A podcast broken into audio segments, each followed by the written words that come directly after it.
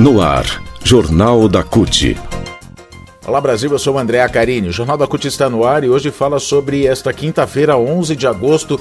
22 capitais mais o Distrito Federal já tem atos marcados e a gente fala ainda sobre a Carta às Brasileiras e Brasileiros em Defesa do Estado de Direito, carta que vai ser lida também amanhã dia 11 de agosto, e que já tem mais de 820 mil assinaturas. A partir de agora, aqui no Jornal da CUT. Rádio CUT. Aqui, a classe trabalhadora tem voz. Acesse pelo site www.cut.org.br. Bom, amanhã, então, quinta-feira, 11 de agosto, a sociedade vai estar nas ruas de novo, né, de todo o país, para dar uma resposta clara às ameaças autoritárias do presidente Jair Bolsonaro à democracia brasileira e ao sistema eleitoral do país. Além de atos em 22 capitais e no Distrito Federal, também serão realizadas mobilizações em cidades do interior. Organizados pela CUT, centrais sindicais, movimentos populares que integram as frentes Brasil Popular e Povo Sem Medo, além de movimentos estudantis e partidos políticos, esses atos marcam a retomada das ruas em protesto contra os constantes ataques de Bolsonaro às instituições democráticas e que mergulham o país cada vez mais em uma crise política sem precedentes. A organização dos atos diz que a população brasileira não quer mais e não quer pagar pela bagunça que Bolsonaro está criando ao tumultuar a ordem, ao tumultuar a ordem democrática do país. O povo não quer um golpe. Atos marcados já em Maceió, Manaus, Salvador, Fortaleza, Brasília, Vitória, Goiânia, São Luís, Belo Horizonte, Cuiabá, Campo Grande, Belém, João Pessoa, Curitiba, Recife, Teresina, Rio de Janeiro, Natal, Porto Alegre, Porto Velho, Florianópolis, também em Aracaju e em São Paulo, onde o ato vai acontecer a partir das 17 horas na, em frente ao, na Avenida Paulista, em frente ao MASP. Às 9 horas da manhã também vai ter ato lá no MASP e às 11 da manhã vai ser lida a carta às brasileiras e brasileiros em defesa do Estado Democrático de Direito na Faculdade de Direito da USP, ali no Largo São Francisco. Daqui a pouco a gente vai falar sobre essa carta. Bom, para participar desses atos, a gente tem algumas dicas. Primeiro, prepare seu cartaz, sua faixa, sua camiseta, bandeira com a frase Bolsonaro sai, democracia fica. Se preferir, pode usar materiais prontos que estão disponíveis no portal da CUT. Durante o ato é muito importante fazer fotos, vídeos, compartilhar nas redes sociais. Usar a hashtag Bolsonaro sai, democracia fica, ela que vai mostrar toda a nossa força nas redes sociais. E agora a gente fala sobre a Carta às Brasileiras e os Brasileiros em Defesa do Estado Democrático de Direito, que até a tarde desta quinta-feira aliás, dessa terça-feira, tinha mais de 820 mil adesões. O, o número está crescendo à base de 20 assinaturas por minuto. Esse documento já se consagrou como um movimento histórico em defesa da democracia, como foram as ações de resistência durante o período da ditadura militar no Brasil. O documento, como eu disse, elaborado pela Faculdade de Direito da Universidade de São Paulo, uniu todos os setores da sociedade em torno de um único objetivo, que é salvar o Brasil da escalada golpista do presidente Jair Bolsonaro, que ataca o sistema eleitoral, os ministros das cortes superiores, faz fake news contra as urnas eletrônicas, diz que não vai aceitar o resultado da eleição. Até então, à tarde dessa terça-feira, até por volta de 18 horas, já eram mais de 821 mil assinaturas.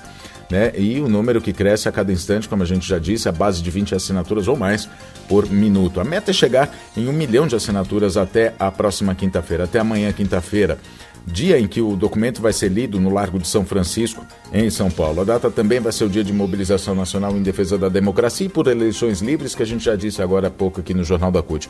A carta aqui, além de personalidades do meio jurídico, acadêmico, político, sindical, dos movimentos sociais, de empresários e até de banqueiros, conta com um grande engajamento de artistas e atletas, que assim como na ditadura somam suas vozes e forças na luta contra o autoritarismo. Para você assinar o manifesto, muito simples, a gente passa um endereço para você aqui, que é um portal oficial, que é estadodedireitosempre.com. Você pode fazer a sua adesão lá. Qualquer pessoa pode fazer a sua adesão à Carta em Defesa da Democracia. A lista é extensa. Meio a milhares de trabalhadores e trabalhadoras estão figuras como Chico Buarque, Dira Paz, Luiz Fernando Veríssimo, Jorge Furtado, a Débora Bloch, Alessandra Negrini, além de Caetano Veloso, Gilberto Gil, Gal Costa, Maria Betânia.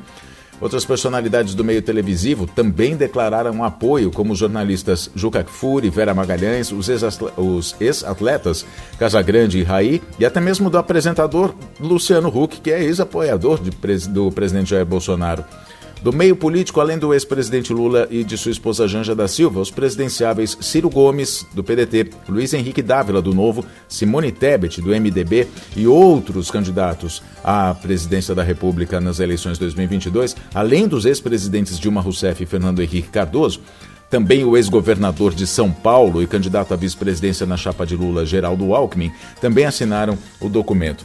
Do meio empresarial, são os signatários da carta, o Roberto Setúbal e o Cândido Bracher, que são executivos do Itaú Unibanco, o Walter Schalka, que é executivo da Suzano, a empresa do setor de papel e celulose, o Pedro Passos e o Guilherme Leal, que são da Natura, e o Eduardo Vassimon, que é do Grupo Votorantim, além de Horácio Lasser Piva, Laffer Piva, Piva que é do grupo Clabin.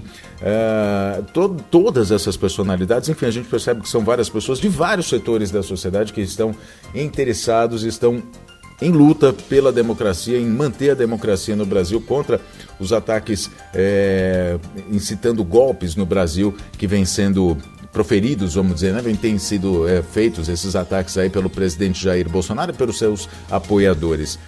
A carta de 1977 é, você já deve ter ouvido falar, durante a ditadura, né? É, foi feito um documento semelhante a esse, é uma referência da luta. Então, era o mês de agosto de 1977, quando um grupo de advogados e juristas elaborou essa carta de conteúdo semelhante que reforçava a defesa de uma democracia que à época estava acorrentada pelas forças militares no país. O professor Gofredo da Silva Teles Júnior, mestre em Direito, também no Largo São Francisco, leu a carta aos brasileiros em que denunciava a ilegitimidade do então governo militar e o estado de exceção. A carta conclamava o restabelecimento do Estado de Direito e a convocação de uma Assembleia Nacional Constituinte. Em entrevista ao Brasil de Fato, professor e diretor da Faculdade de Direito da Universidade de São Paulo, a FADUSP, o Celso Campilongo, traçou uma relação entre os dois momentos históricos do país. Ele diz se a Carta de 1977, em meio à repressão, ficou restrita a um grupo pequeno de signatários, a Carta de 2022 ganhou grande repercussão e conta com assinaturas de todos os setores da sociedade, conforme a gente acaba de dizer, não é? Ele diz ainda: é preciso uma coragem cívica para evitar uma recaída autoritária no Brasil. De acordo com ele, há também o clima de medo no país hoje, medo de as, as, ameaças autoritárias se concretizarem. Então ele afirma o seguinte: esse é um momento de somatória de forças. Né? Aliás, esse momento de somatória de forças dá um sinal claríssimo que é a sociedade brasileira não admite retrocessos na sua democracia. E assim seguimos. Amanhã, então, 11 de agosto, dia de mobilização nacional, dia da leitura desse grande documento que está sendo que foi elaborado pela Faculdade de Direito da USP e que a cada momento tem mais e mais assinaturas. O Jornal do CUT fica por aqui. A, co a, cobertura completa, aliás, dos atos amanhã, você confere aqui no portal cut.org.br. Obrigado pela sua companhia. Até a próxima edição.